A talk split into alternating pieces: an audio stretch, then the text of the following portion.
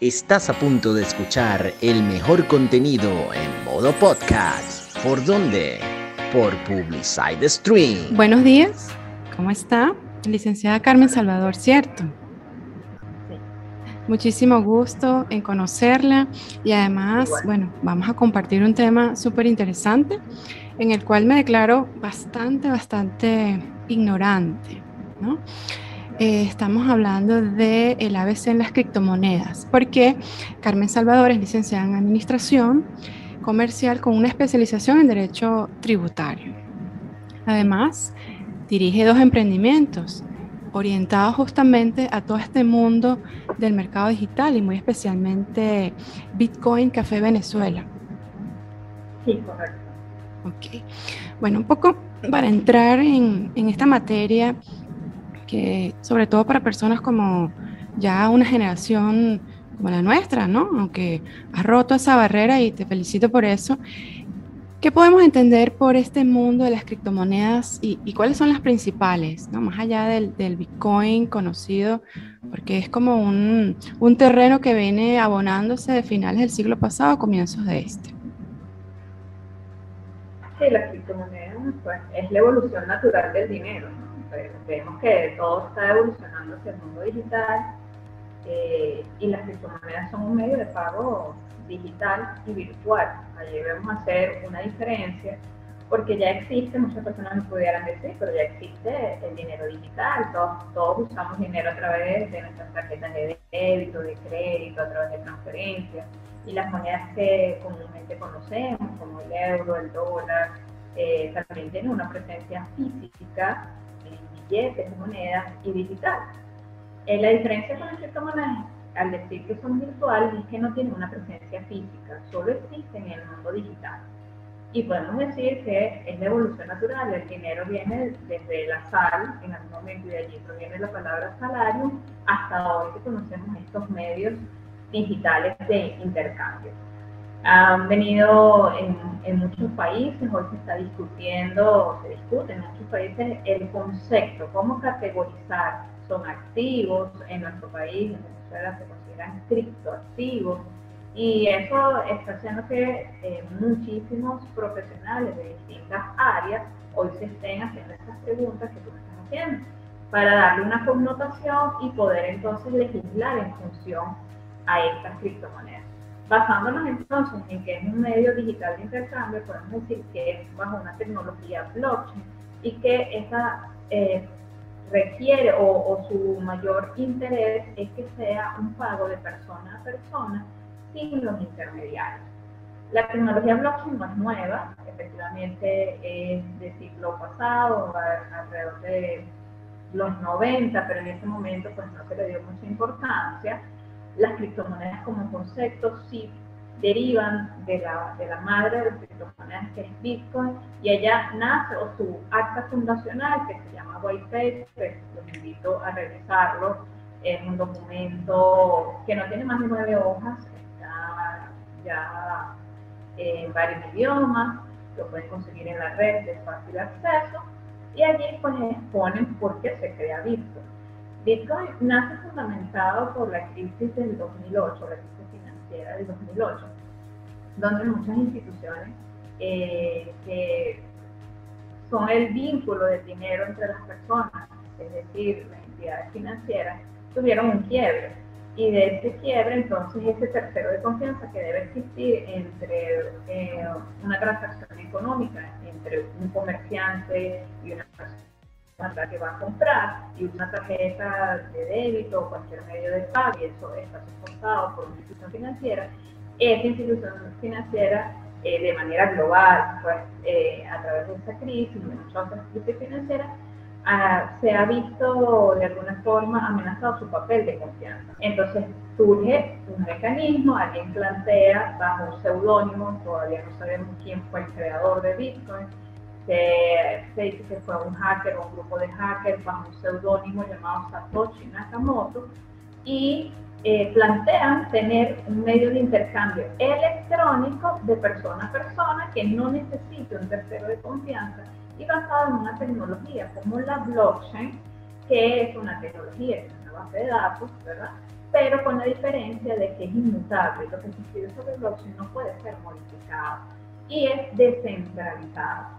Muchas de las eh, tecnologías que conocíamos estaban basadas en un tema de centralización. Y aquí se habla ya de la descentralización, de la distribución de la información a través de muchas computadoras o nodos a través del planeta. Y esta tecnología que se quiere que sea descentralizada, distribuida e inmutable porque no se puede modificar, es el basamento de este nuevo medio de intercambio llamado criptomonedas. Eh, entonces, bueno, es un desafío que nace a partir del 2008, su primer bloque se hace en el 2009 y desde allí ha venido abarcando terreno, sobre todo en economías que pues, tienen dificultades económicas, que atraviesan problemas de, inflación, como el caso nuestro, que tenemos una hiperinflación, o que estamos eh, sancionados a nivel mundial y, y, que eso dificulta las transacciones transfronterizas de dinero, las criptomonedas han sido una solución y por eso han ido escalando, porque tú puedes usar alguna plataforma y hacer una operación hacia cualquier país en segundos, incluso a veces con comisión cero. Entonces obedece a, como respuesta a aquellas dificultades que tú le preguntas a una persona, eh, quieres hacer una transferencia y que te aleja de repente de un banco. Bueno, me aleja que es engorroso, que muchas veces puede ser burocrático un banco, que adicionalmente si un banco internacional a otro banco una, una transferencia puede durar hasta 72 horas y que me va a cobrar una comisión de entre 30 y 70 dólares. En contraprestación a eso, está un sistema electrónico donde puede ser prácticamente inmediato y con comisión cero. Entonces, representa una ventaja transaccional para muchas personas en Así es, así dicho, parece realmente todo un ramo de, beneficios, ¿no? Y, no dudo que en la práctica y en sus comienzos haya sido la propuesta, como bien ha señalado, la crisis del 2008 originada por, creo que la crisis hipotecaria, Lehman Brothers, y significó, digamos, una transformación y un impacto en la economía. No sabemos todavía si casi igual al COVID, pero este, se dan la mano un poco, ¿no? Hubo que hacer muchos cambios y además, este, por supuesto, pegó en el bolsillo de muchas personas. Eso por una parte.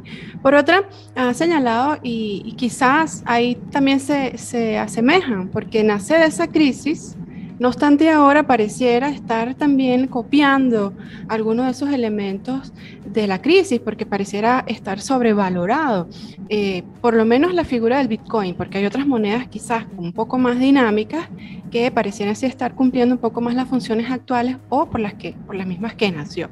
Es un poco... Eh, tomando eh, las ideas que has planteado y también quizás una de las mayores desventajas que se ve, que es la falta de transparencia, porque de hecho nace un seudónimo que creó un activo que se ha convertido en una nueva forma de dinero porque es un medio de pago también pero sigue estando ahí como oscuro de hecho este año, este, este año 2022 comienza, entre otras cosas, con una revisión y se quiere precisamente poner el cascabel al gato, porque el derecho siempre está atrás, o casi siempre está atrás de los hechos. Entonces ahí vamos, ¿no? Atrás va el derecho tratando de regular qué es lo que pasa ahí, pero lo cierto es que ahí está y está para quedarse. Es un nuevo, una nueva forma de pago, es un dinero, es un activo, no sabemos, pero ahí está y funciona. Entonces, siendo así las cosas, ah, bueno, y además El Salvador, por ejemplo, lo ha incorporado como un medio de pago oficial y creo que Cuba, y por su parte eh, China lo ha prohibido por completo. Entonces, bueno, ahí está. Lo cierto, volvemos a decir, está ahí en el tapete y nos obliga, querámoslo o no, siendo personas eh, de este siglo, a saber un poco de qué se trata e incluso a querer participar, porque es una manera también de proteger. Quizás antes podríamos decir también, bueno, si tengo mucho dinero voy a comprar, voy a comprar un, un bloque de, de oro, mm, ¿verdad? Pero ahorita quizás podría yo decir, pero mejor me meto en un, este mundo que ya va a entrar incluso a la bolsa, o ya entró, no sé, la bolsa de valores de, de, de dinero digital. Está en todo eso en muchos países haciendo ¿Cómo podemos hacer nosotros así que no sabemos que, bueno, mire, yo tengo un dinero por aquí, me gané una plata, quiero ahorrarla, quiero entrar ahí? ¿Qué hago?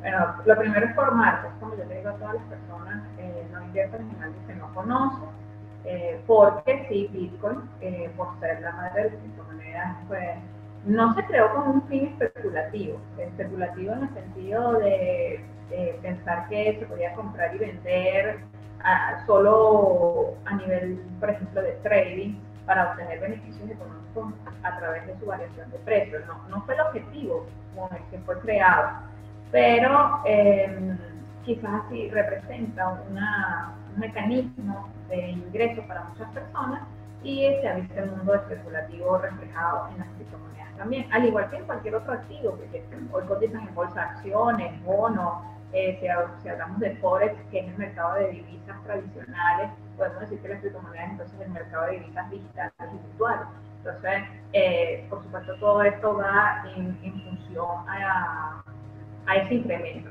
Ahora, Detrás de este incremento eh, que sufre Bitcoin, eh, también hay una explicación que está vista a través de algo que se llama un halving. El halving es un proceso de reducción de la recompensa, porque una vez que el bloque o los bloques de información son minados, a través de, mineros, que también es una actividad, por ejemplo en nuestro país es una actividad legal, minar digitalmente eh, cualquier criptomoneda, eh, esos mineros reciben una recompensa por esa actividad que realizan. Y esta actividad tiene que ver con eh, todas las transacciones que se van originando y ellos van validando informaciones, van creando entonces bloques de información y cuando se crea el bloque reciben una recompensa, es decir, que entonces crean unidades nuevas. Funciona como especie de un banco central, pero de este sistema. Eh, la recompensa cuando inició Bitcoin estaba en 50 Bitcoin. Hoy en día ya se han, pasado, se han pasado tres procesos de halving y después de esos halving, entonces hoy se reciben 6,25 Bitcoin de un bloque minado. Entonces ves cómo cada vez la oferta se limita. Bitcoin tiene 21 millones de unidades que serán minadas. Hoy ya vamos por aproximadamente 18 millones y algo de unidades minadas, un infinito que va a tender a reevaluarse en el tiempo. Estos halving, después que suceden, es un ciclo económico de cuatro años aproximadamente, donde una vez que sucede el halving, el año siguiente, o a finales de ese mismo año y el año siguiente, Bitcoin sufre una elevación de su precio. ¿Por qué? Por economía simple cuando la oferta disminuye, la oferta de unidades nuevas de Bitcoin disminuye porque ahora los mineros obtienen menos recompensa por su actividad y las personas que queremos Bitcoin nos mantenemos igual, en una demanda igual, pero si la demanda sube, entonces un precio, un bien que ahora se ofrece menos y la gente lo sigue demandando, pues su precio subirá en economía simple. Luego el precio vuelve a estabilizarse y han sido estos picos que ha subido Bitcoin y la gente considera que estamos ante esta, ante, ante un tema de un instrumento financiero poco estable y efectivamente tiene solo 13 años. Todavía se están creando las bases legales en el mundo para ver cómo se va a regular. Pero ella no es la única criptomoneda, hay criptomonedas estables. Por ejemplo, el Tether. El Tether funciona como un dólar digital y equivale a un dólar. Entonces muchas personas que no quieren verse envueltas en el tema de la subida y la bajada de criptomonedas tradicionales, pueden usar esta altcoin, que es una moneda de estabilización. Entonces, para países con hiperinflación, donde su moneda cada día pierde más valor, pueden agarrar su moneda local a través de alguna plataforma, que ya existen muchas a nivel mundial, y hacer algo que se llama un mercado P2P, comprar desde su moneda local a través de esta plataforma y pasarlo y estabilizarlo en dólares digitales. Entonces, por lo menos estabilizas ahí en una moneda fuerte. Hay para todas las criptomonedas y ciertamente, como representan una ventaja, también es una desventaja para el que desconoce. Porque se han creado muchos esquemas piramidales, sí está asociado a un tema en algunas oportunidades de estafa. Y hay que entonces educarse muy bien, ver cuáles son las plataformas que podemos usar, cuáles son seguras, cuál es una wallet centralizada, una wallet descentralizada, las cuales son las billeteras donde yo voy a guardar esos activos que compré, como tú me dijiste, con un excedente que tengo allí custodiado o con mi moneda local porque la quiero estabilizar. Y dónde la voy a guardar que sea seguro. Pues existen las wallets centralizadas y descentralizadas las custodiadas y las no custodiadas. Es decir, algo que esté custodiado está custodiado por un tercero y es factible que pueda ser hackeado y que yo pueda perder mi dinero. Ahora, existen unas wallets donde yo poseo la llave pública y privada, decir, mis claves, y más nadie puede acceder. Estamos en la era de las finanzas descentralizadas, donde por primera vez en muchísimo tiempo quizás nosotros podamos tener un dinero emitido a través de una red y no a través de un tercero, es decir, estados o sistemas financieros tradicionales, pero yo también tengo la responsabilidad de resguardarlo. Muchas veces nosotros simplemente nos volteamos a un banco porque, bueno, nos dan seguridad de alguna manera, son instituciones de muchos siglos, y ellos nos dan esa seguridad. Ahora, en esta era, como yo custodio. Primero entonces, educarte, fundamental, para que puedas entender qué tipo de wallet usar, cuáles son las plataformas seguras, eh, porque son buenos los P2P y en ellos porque yo tengo que entonces seguir un sistema de, de, referencia, no de referido, sino de referencia de actividades. Una persona que está cambiando y está recomendando una plataforma por mil personas más. Le ha quedado bien a mil personas más. Entonces, esa buena referencia me sirve a mí para operar con esas personas.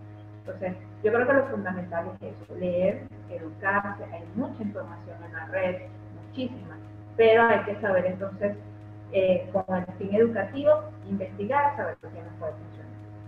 Excelente, Carmen. Y en ese, en ese punto te tomo la palabra también un poco ya para cerrar, ¿verdad? Porque sabemos que ofrecen, ustedes ofrecen en FinTech 4.0, ¿cierto? Cursos para informarse de diferentes maneras. Entonces ahí la invitación y las coordenadas de ustedes, ¿dónde se pueden, eh, los pueden seguir para ampliar toda esta información? Sí, a través de nuestras redes sociales nos pueden seguir arroba fintechbzla y arroba Bitcoin Café BZLA. Estas son nuestras redes sociales en cualquiera de las plataformas y por allí cualquiera de mi equipo los va a recibir y les va a dar toda la información que necesiten. Excelente. Yo digo un poco, y quizás es una, digamos, así como existe el teatro, el teatro desde hace, hace siglos y sigue siendo una forma de entretenimiento, y hoy por hoy está el metaverso, que también pretende ser una manera de entretenimiento, pues, y coexisten. Yo creo que hay gusto para todo y hay espacio para todo, y lo cierto es que, como has señalado, pues si está ahí, está a la vista, pues lo mínimo que nosotros debemos hacer es saber de qué se trata. Y si vamos a entrar en ese mercado, pues informarnos, porque igual puede pasar con cualquier inversión que hagamos sin información, nos puede ir muy mal. Bueno, muchísimas gracias y nada, a seguir informándonos en este mundo digital. Gracias a ustedes. Gracias a ustedes y a la disposición para.